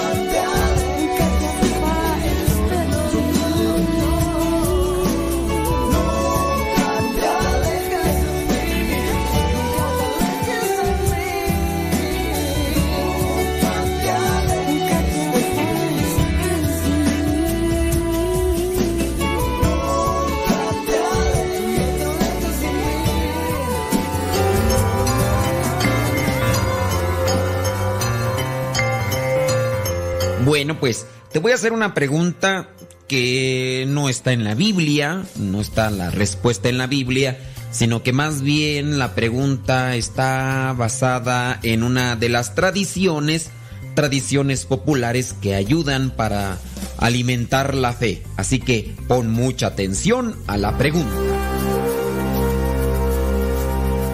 La pregunta es la siguiente. ¿Cuántos picos debe tener o debe llevar la piñata tradicional? ¿Cuántos picos debe tener o debe llevar la piñata tradicional?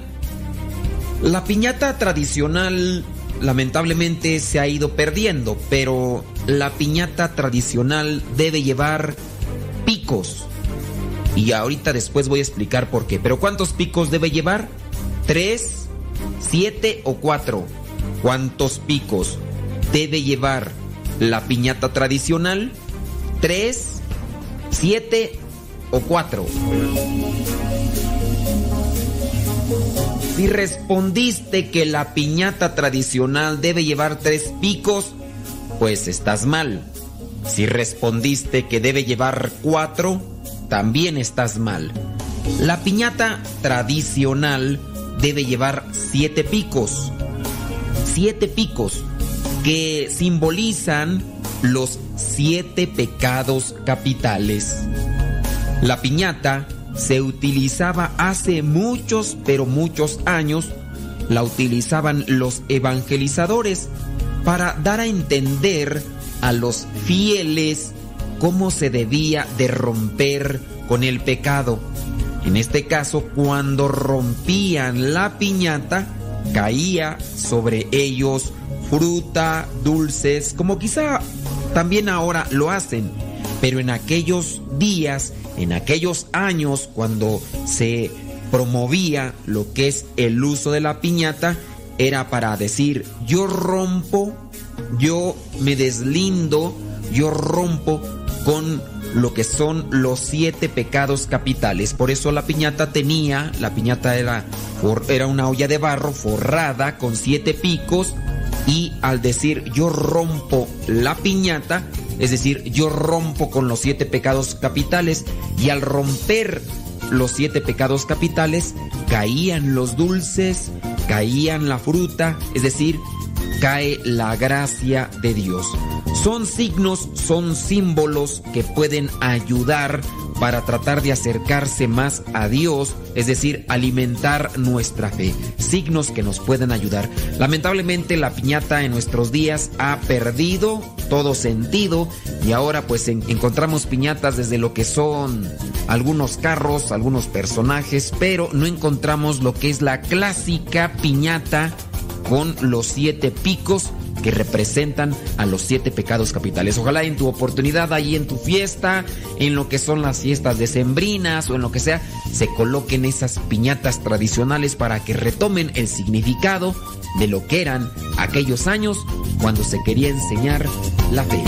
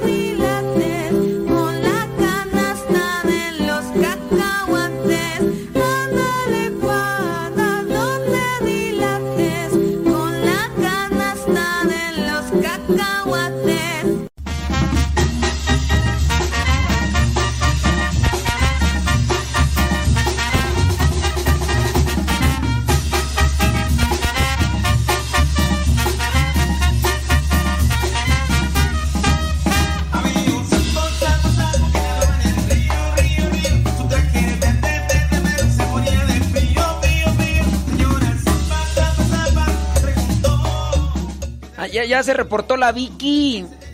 Nada más que hoy, no, hoy no nos invita pescado zarandeado ni camarones, hoy nos invita pastel. Vicky, Vicky, yo no como pastel, Vicky. Está muy dulce, es mucho pan, mucha harina. No, no, no, no, no. Que porque están en pachanga, que el bisnieto que se llama Mateo. Ah, no. Si ya tienes bisnietos, ya están grandes los pastores, Vicky. A tan grandes los pastores, Vicky. No, ya no bailes tanto, Vicky, porque ya. No, ya para tener bisnietos, imagínate. Y luego, imagínate, bisnieto eh, se llama Mateo, cumple cinco años. O sea, no, ya, Vicky. No, Vicky, ya, ya, cuidado, Vicky. Cuidado. Allá en. En Sinaloa. En Culecán, Sinaloa. Estamos preparando la comida, sopa de papa, milanesas con papas fritas. Saludos de la Ciudad de México. ¿Quién nos lo mandó? ¿Quién sabe? Lupita Guerrero de San Luis Potosí dice atendiendo al negocio de barrotes, lavando y preparando la comida. No, es que es mujer, puede hacer muchas cosas al mismo tiempo. Dice que va a llegar su papá. Porque viene de estar eh, con una de sus hermanas, dice Lupita Guerrero. No, pues sí. o sea, Lupita atiende el negocio de abarrotes. Al mismo tiempo está lavando y al mismo tiempo está preparando la comida. ¡Qué bárbara! ¡Qué bárbara! Yo una cosa y la hago a medias. Oh, no, no, qué bárbaro.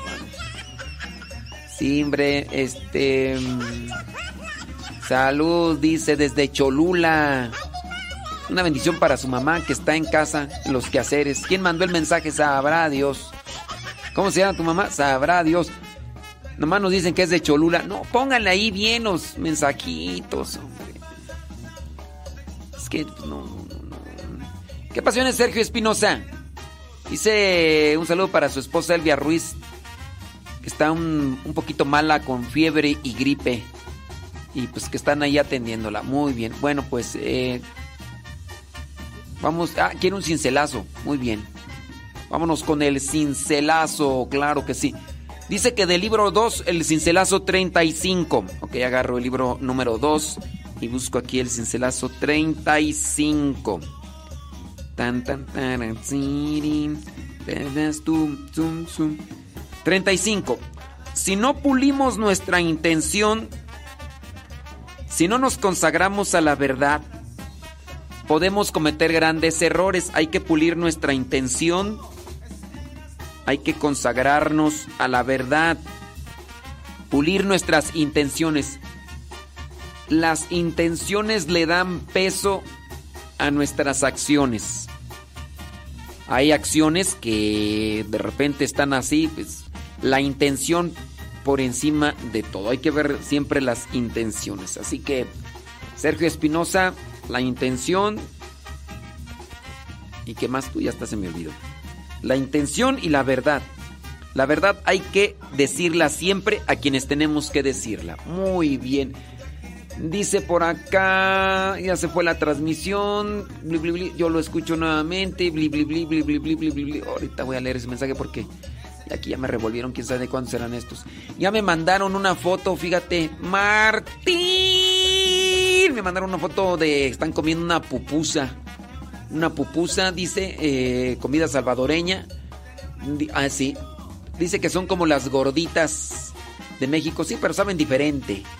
Saben diferente, eso sí que sí. Déjame ver acá. Salud, dice desde Ciudad Lerdo, en la comarca lagunera. Ándele pues. Ándele, pues dice que van a comer unos taquitos dorados con su respectivo repollo y salsa roja. Allá con los nietos, dice Marta Patricia Frausto con sus nietos Evelyn, Esaú y Valentina, que nos están escuchando, pero que ya están bien aburridos los chukis esos. Ay, esos chukis de veras.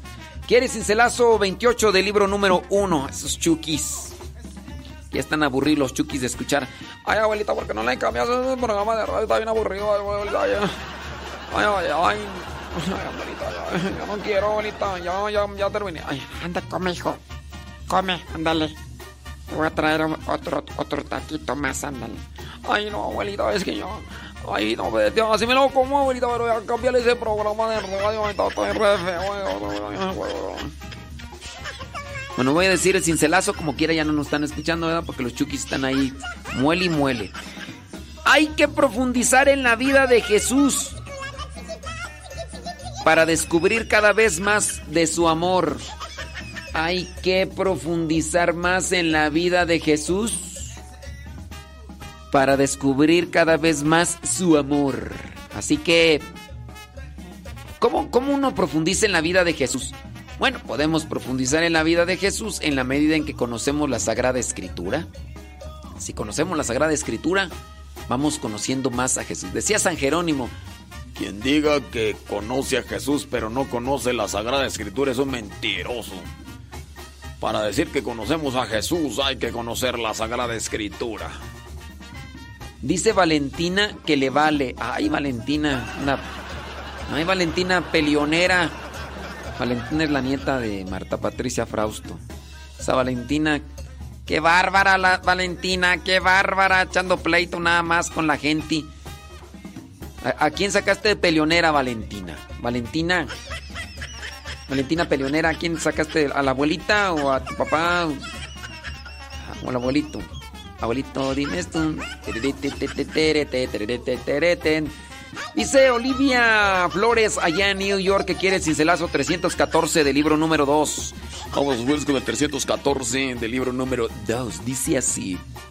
Las obras de Dios no se construyen con la inteligencia, sino con fe. Ya lo habíamos leído ese, pero pues como quiera, ahí está. Vientos huracanados, déjame ver por acá quién más nos está pidiendo. Luz Martínez dice que quiere cincelazo 310 del libro número 2. 310 del libro número 2 dice así. La fe se cultiva en cada pensamiento, en cada palabra y en cada acción. En cada momento de la vida, es decir, siempre. La fe se cultiva siempre. Donde quiera que estés, como quiera que estés, trata de, cultivar la fe. De esa manera pues, puedes ayudar a muchas personas. Sí, ándele pues, échele, échele galleta, échele enjundia y hay que seguir para adelante.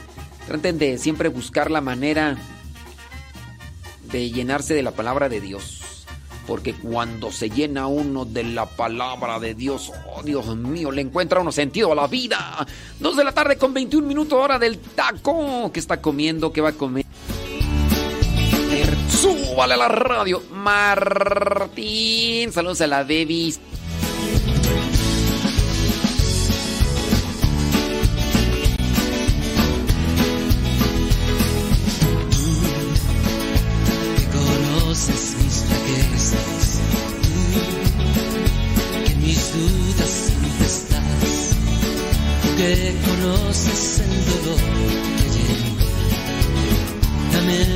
El consuelo de tu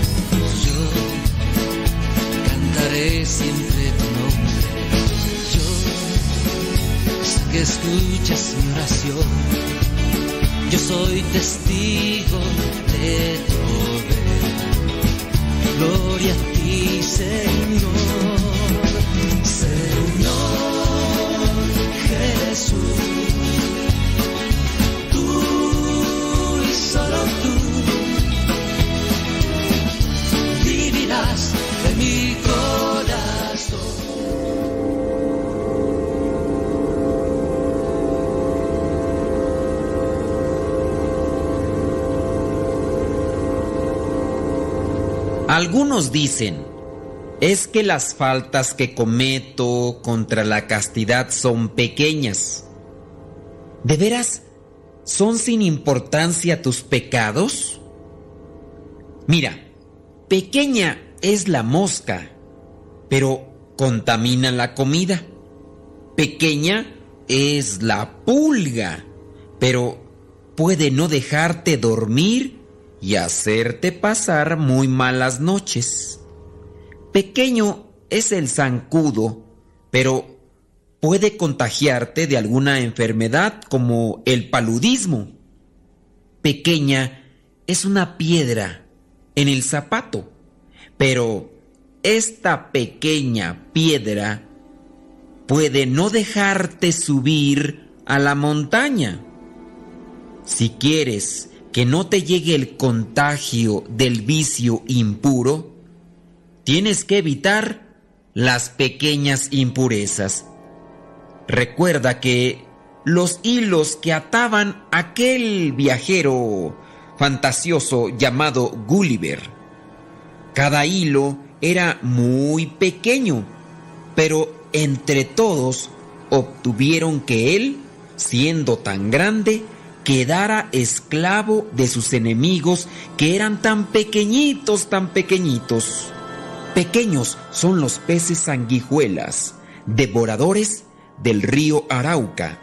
Pero cuando un gran toro entra en las aguas del río, cada pececillo le va dando un mordisco y al poco tiempo el enorme animalote empieza a desangrarse y muere ahogado entre las aguas, quedando a disposición de sus pequeños asesinos. Eran pequeños, pero eran muchos. Cada mordisco era poca cosa, pero sumados unos a otros lo desangraron. Así pasa con tantas personas que tenían fuerza de voluntad e inteligencia y preparación, pero dejaron que llegaran a su alma las pequeñas impurezas, ver, oír, tocar, sentir, desear, pensar. Pequeñitas dosis, pero repetidas y cuando menos pensaron, se hundieron en el mar de la impureza. No seamos ingenuos. El diablo no te va a llegar de un momento a otro.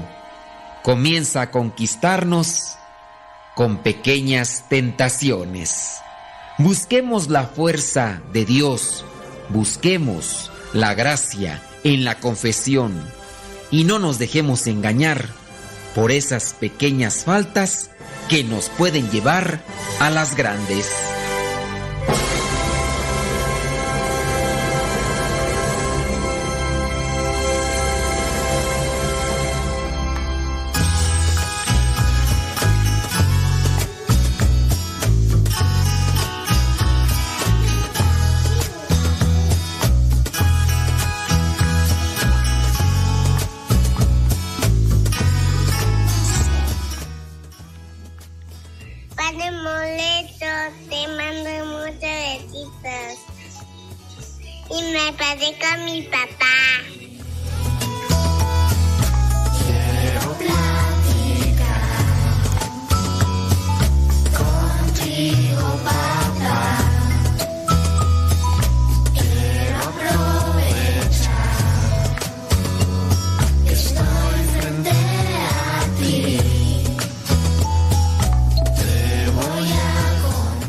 Pausa, una pausa y en un ratito más regresamos. Estamos en Radio María, México. Martín.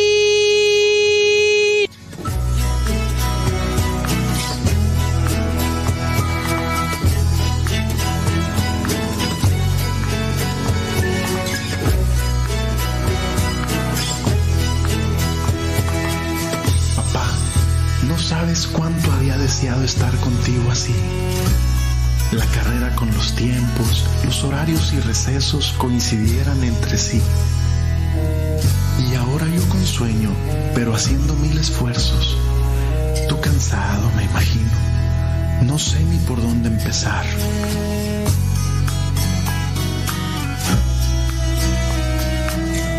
Quisiera saber cómo fue que me pusiste este nombre que ahora llevo.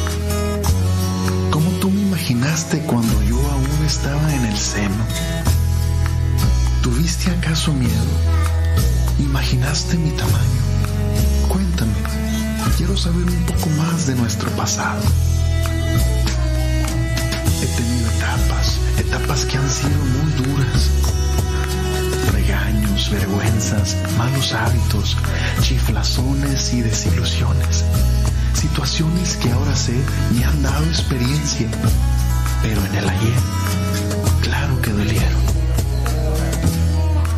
Algunos fracasos que he tenido en mi vida me han hecho pensar que tal vez a tu orgullo o quizá a la familia pude avergonzar.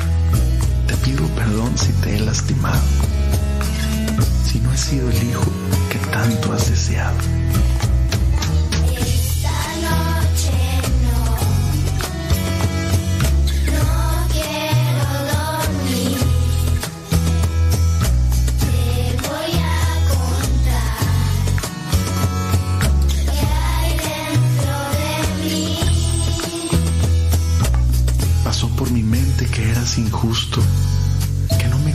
Y estábamos en disgusto. He llorado algunas veces y no sé si te conté, pero de muchas de ellas hasta te culpé. Hay muchas cosas que no te he dicho y muchas más que has de saber sin que te diga. Algunas me dan pena y en otras temor, pero el caso es que ahora platicamos tú y yo. He tenido momentos felices, he disfrutado los años, he reído y gozado, grandes cosas por las que estoy muy agradecido contigo, ¿sabes? Quisiera sentir de tu parte un beso y abrazo de amigo. Cuando tenga miedo buscaré tu presencia, mi padre, mi héroe, quiero que me defiendas. Sé que donde estés, de mí te has de acordar. Y no importa lo que pase, siempre serás mi papá.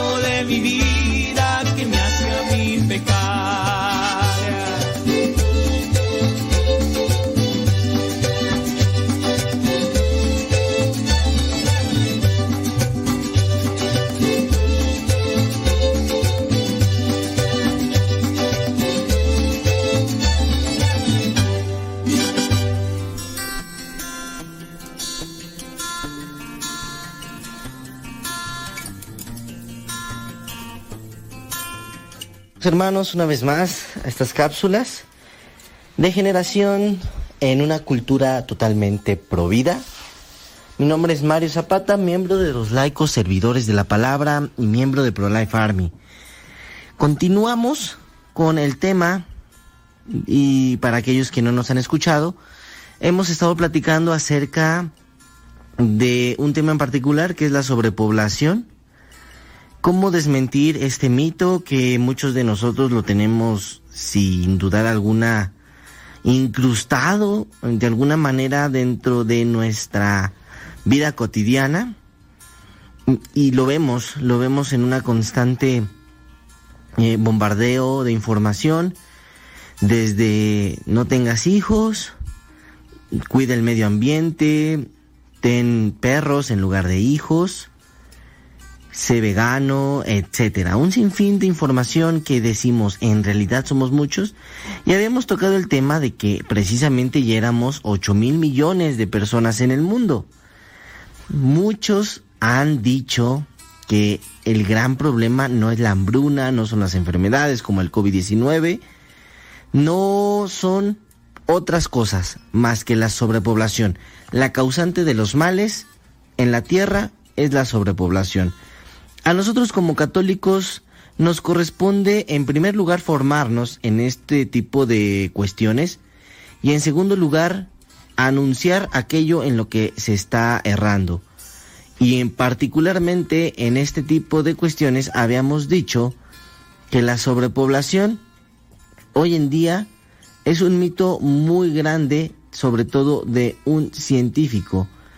Aquí lo tengo, eh, un científico perdón, que se llama Thomas Malthus, que fue en el año de 1798, a través de su ensayo sobre el principio de la población, él predijo un futuro caótico para los seres humanos que llegarían a la extinción del año 1880. Evidentemente no sucedió, pero le siguieron varios científicos, uno en particular, un biólogo, Paul Ehrlich, a través de un trabajo que se llama The Population Bomb. Entonces trajo a colación un debate sobre la necesidad de la población mundial. ¿Qué hacer nosotros ante, ante todo esto? Si bien estamos plagados de información que puede ocasionarnos dudas, bueno, ¿qué hacer? Resulta imposible saber si la población futura vivirá de manera óptima y sostenible. Eso no lo sabemos, pero podemos hacer algo al respecto.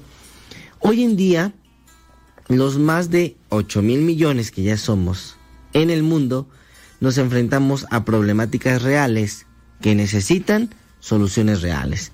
Nuestro modo de vida, así como los sistemas de consumo implementados desde hace décadas, ha ocasionado una huella ecológica. Eso no lo podemos negar hay una huella ecológica, hay un, una sobreexplotación de los recursos. ¿Por qué hay una sobreexplotación de los recursos? Porque los seres humanos, en, en este caso gobernados por quienes nos gobiernan, vaya la redundancia, se empecinan de una manera, eh, una reflexión propia, en mantener las metrópolis ocupadas. ¿Qué quiero decir con esto? Vayámonos al ejemplo de China. China, un país superpoblado, de los países más sobrepoblados, se mantienen en China, precisamente en su capital. Entonces, se, se sobrepobla el, el Estado y hay una sobreexplotación de recursos. ¿Qué implementó China en su momento? Una ley del hijo único. Pero ¿qué pasa? La población china se vuelve una población de ancianos, donde no hay generación de economía, trabajo, etcétera. Entonces, como individuo, ¿qué debemos hacer? ¿Que la iglesia qué recomienda? Bueno, el Papa Pablo VI tiene una, permítanme tantito, una carta encíclica que se llama Humane Vitae. Humane Vitae nos va a hablar sobre la regulación de la natalidad. Y en esta encíclica, el Papa Pablo VI toca varios, varios temas muy importantes sobre la regulación de la natalidad. Hoy en día hemos de ver que hay muchas propuestas para dicha regulación de la natalidad. Una de ellas, muy conocida, es la planificación familiar. Si ustedes han escuchado esta palabra, se les ha de venir a sus mentes métodos anticonceptivos, eh, aborto, el no tener hijos y sobre todo el de que si no tienes hijos, ayudas al cambio climático. El Papa Pablo VI toca en esta encíclica varios temas que vamos a que voy a mencionar. Empieza la transmisión de la vida. El gravísimo deber de transmitir la vida humana ha sido siempre para los esposos, colaboradores libres y responsables de Dios Creador, fuente de grandes alegrías, aunque algunas veces acompañadas de no pocas dificultades y angustias. En todos los tiempos ha planteado el cumplimiento de este deber serios problemas en la conciencia de los cónyuges, pero con la actual transformación de la sociedad se han verificado unos cambios tales que han hecho surgir nuevas cuestiones que la Iglesia no podía ignorar, por tratarse de una materia relacionada tal, tan de cerca con la vida y la felicidad de los hombres. Y hemos de ver precisamente que en el año donde el Papa Pablo VI escribe esta encíclica, por allá de los años 60 más o menos, es donde empieza esta revolución sexual, precisamente con la idea de la sobrepoblación. Se había venido, eh, este, permítanme la palabra, se había venido, ah, bueno, había tomado un mayor auge en lo que es la, la sobrepoblación y el Papa Pablo VI en esta encíclica nos dice sobre el control de la natalidad. ¿A qué le corresponde el control de la natalidad? Bueno, precisamente le va a corresponder a los esposos. Dice así en, en, la, en, la, en la propuesta número 2, en la parte 2, sobre los principios doctrinales, una visión global del hombre, el Papa nos habla acerca de una visión global donde el problema de la natalidad, como cualquier otro referente a la vida humana, hay que considerarlo por encima de las perspectivas parciales de orden biológico o psicológico, demográfico o sociológico, a la luz de una visión integral del hombre y de su vocación, no sólo natural y terrena, sino también sobrenatural y eterna. Yo quiero traer a colación de esto que dice el Papa Pablo VI sobre la conferencia que tuvimos, eh, por si alguien participó, fue el Congreso Mundial de las Familias. Una de las ponentes nos decía precisamente que el control de la natalidad dentro de la iglesia no es meramente tener hijos por tenerlos, tampoco es no tener hijos usando los métodos abortivos, que no son más que los métodos anticonceptivos, sino que nos decía sabiamente que el control de la natalidad por parte que, que promueve la iglesia es lo que aquí dice el Papa Pablo VI. Pensemos no solamente en la condición terrenal, no solamente en la condición natural, sino también en la condición sobrenatural y eterna. Y nos decía la ponente, que estamos nosotros trayendo personas al mundo, pero los estamos preparando para la vida eterna, no para una vida mm, natural, una vida pasajera. Estamos preparando y trayendo seres vivos, seres humanos, para la vida eterna. Los estamos preparando para la vida eterna. Y esto es de lo que nos habla el Papa Pablo VI en los principios doctrinales, una visión del hombre, que el problema de la natalidad muchas personas lo conciben de que hay que tener hijos por tenerlos, hay que, dirían popularmente, hay que completar el equipo de fútbol, pero no, hay que ver de manera congruente con la iglesia, de manera congruente también con los tiempos, que estamos preparando personas no solamente para esta vida, y quiero que lo llevemos esto de tarea. Pensemos, ¿qué estoy yo dejando a mis hijos para su preparación eterna? Porque van a vivir eternamente o van a morir eternamente. Parte de ello es el control de la natalidad propuesta por la Iglesia. Vamos a continuar, hermanos, en una siguiente cápsula tratando esta encíclica Humane Vitae del Papa Pablo VI. Quien la tenga en sus casas, búsquenla, es una encíclica bastante pequeña, bastante corta, fácil de digerir e, y muy importante para los tiempos actuales. Se despide de ustedes Mario Zapata, miembro de los laicos servidores de la palabra. Que pasen un excelente día, hasta la próxima.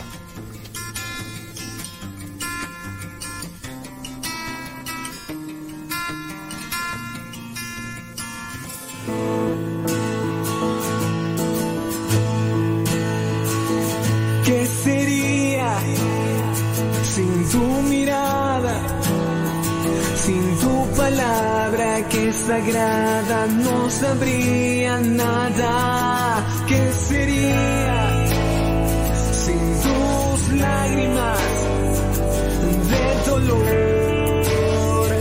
que derramaste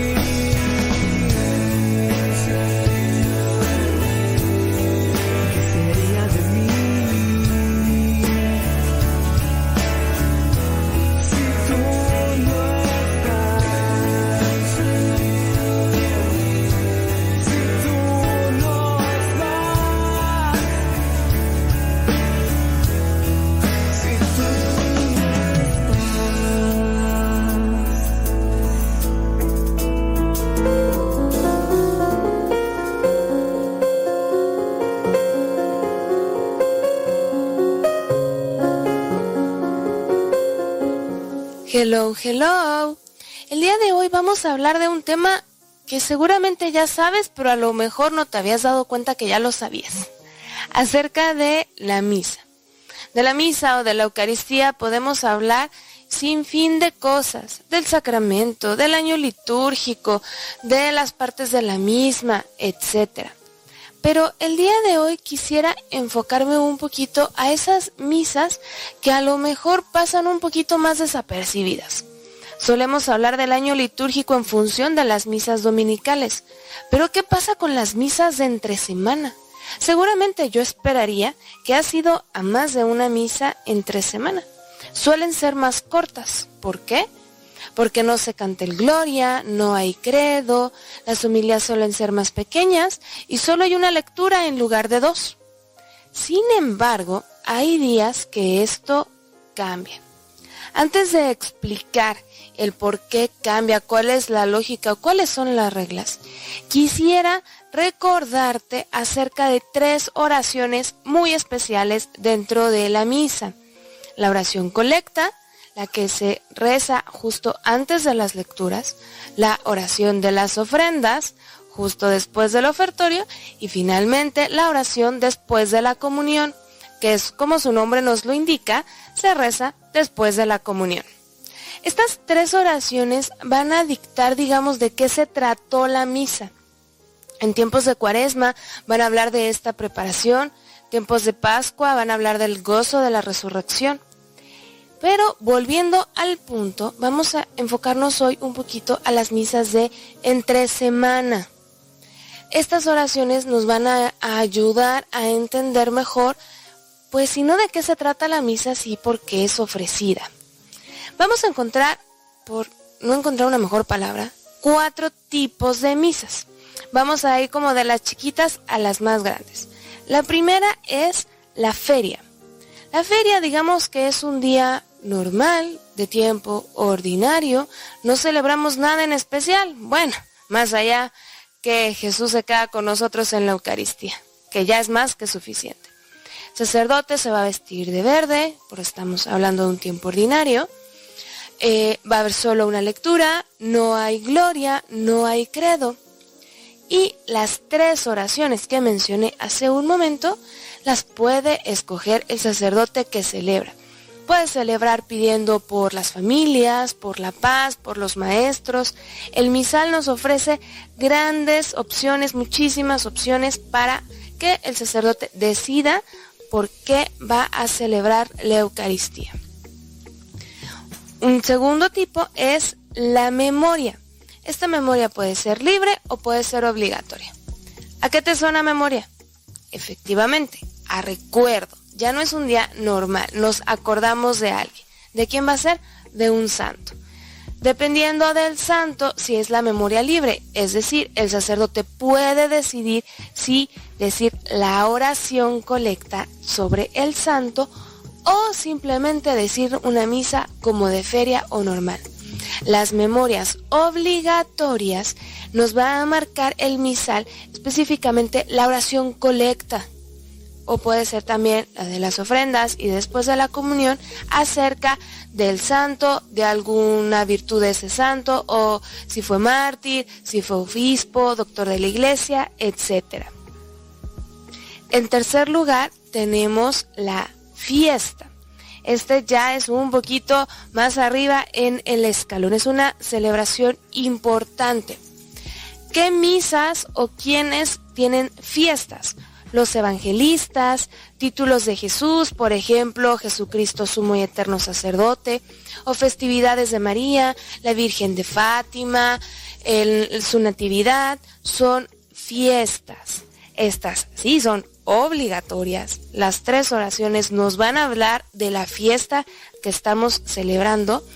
Va a haber una sola lectura, pero esta lectura va a ir en función de la fiesta, no es la que toca en el día, y se va a cantar el Gloria. Por eso, aunque no tengas misal, aunque no tengas a lo mejor tanta noción de qué se celebra, te puedes dar cuenta de la diferencia entre una memoria y una fiesta, porque la lectura va a ir en función de lo que se celebra y se canta el Gloria. Esta no es para todos los santos, se reserva a santos muy importantes o que han dejado una huella sumamente profunda en la historia de la iglesia, como mencionaba por ejemplo los evangelistas. Como último escalón vamos a encontrar la solemnidad. Este es el grado más, más alto. ¿Cuál es la mayor solemnidad en todo el año litúrgico? La Pascua, la resurrección, que es básicamente el centro de nuestra fe. Celebramos la vigilia pascual desde el sábado en la noche y todo el domingo es un fiestón en todas las parroquias porque es la solemnidad más grande, es la que da sentido a toda nuestra fe. Otras solemnidades que vamos a encontrar, por supuesto, la Navidad o la Natividad los dogmas marianos, la Asunción, la Inmaculada Concepción, la Maternidad Divina, son misas de solemnidad. ¿Cómo saber o cómo diferenciar si una misa es fiesta o es solemnidad? Bien fácil. Va a parecer que estás en una misa de domingo cuando es entre semana. Vamos a proclamar el Gloria, va a haber dos lecturas, se va a hacer la profesión de fe en el credo. La misa de solemnidad, no importa el día en el que caiga, en el calendario va a ser como una misa de domingo.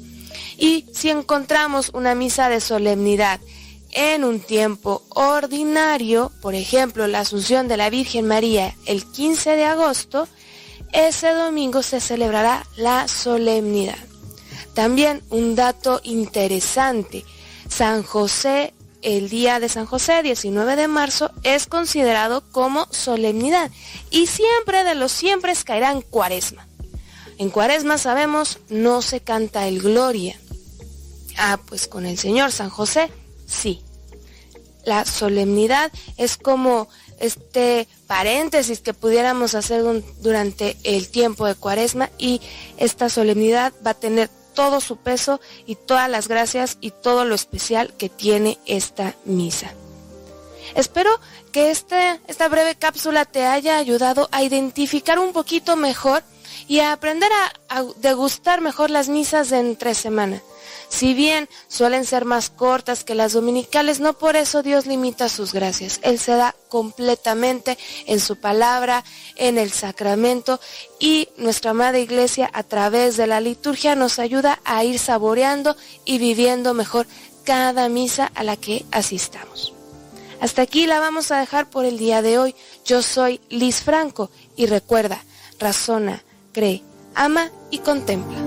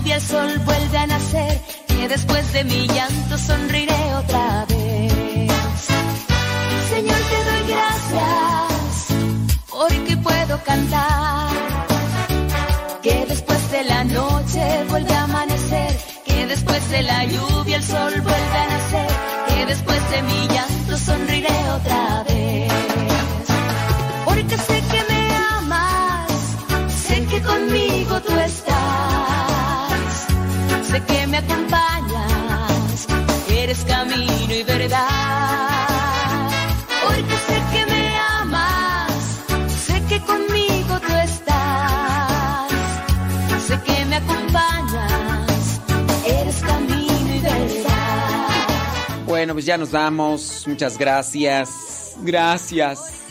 Gracias por habernos acompañado.